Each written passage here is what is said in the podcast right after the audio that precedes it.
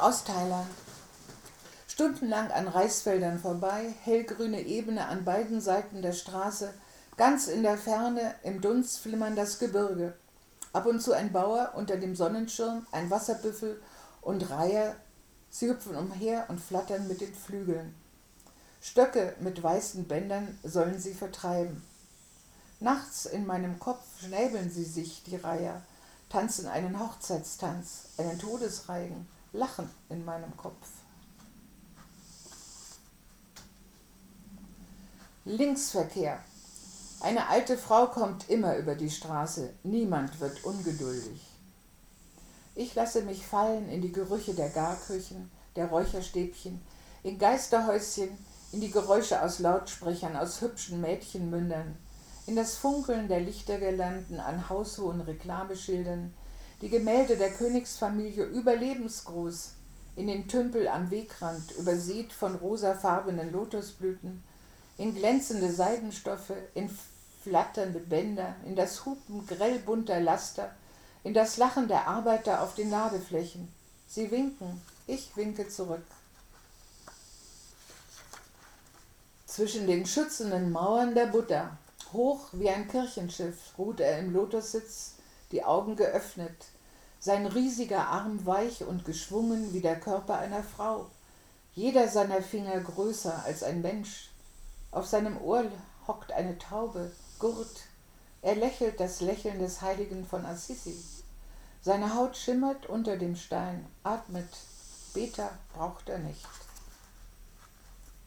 Und ein anderer, mit abgeschlagenem Kopf und zertrümmerten Armen, und der fahlen Farbe sterbender, nur sein unverletzter Rumpf sitzt aufrecht und ruhig und denkt im Schatten unter den Blättern. Und einer, der schreitet, leichtfüßig, heiter, den Kopf etwas geneigt, ein Jüngling noch, unberührt, ein Märchenprinz, seine Hand wie zum Gruß erhoben oder zum Segnen.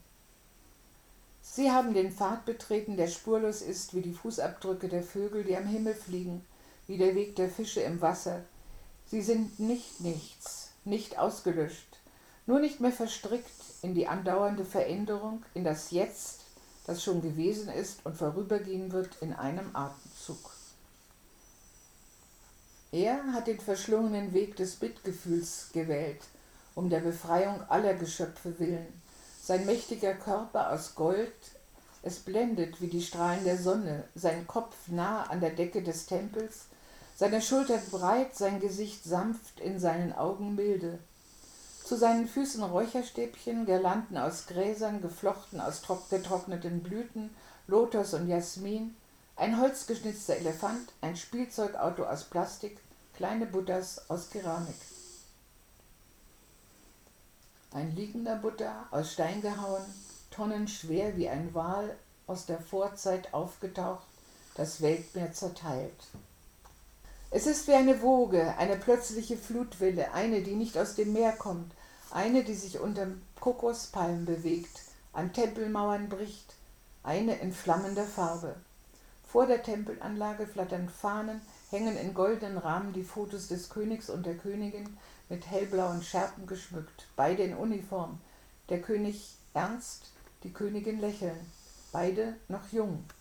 Mikrofone werden angeschlossen, ein Fernsehteam hantiert mit Kabeln, schleppt Kameras, Zelte sind aufgestellt.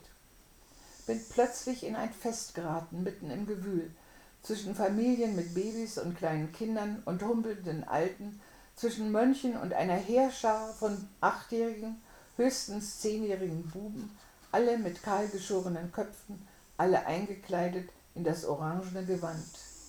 Aus dem Lautsprecher kommt eine Ansage.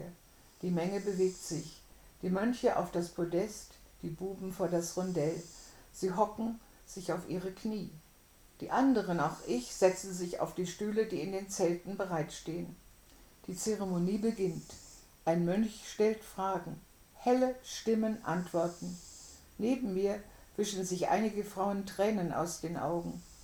Einer der Männer schneuzt sich.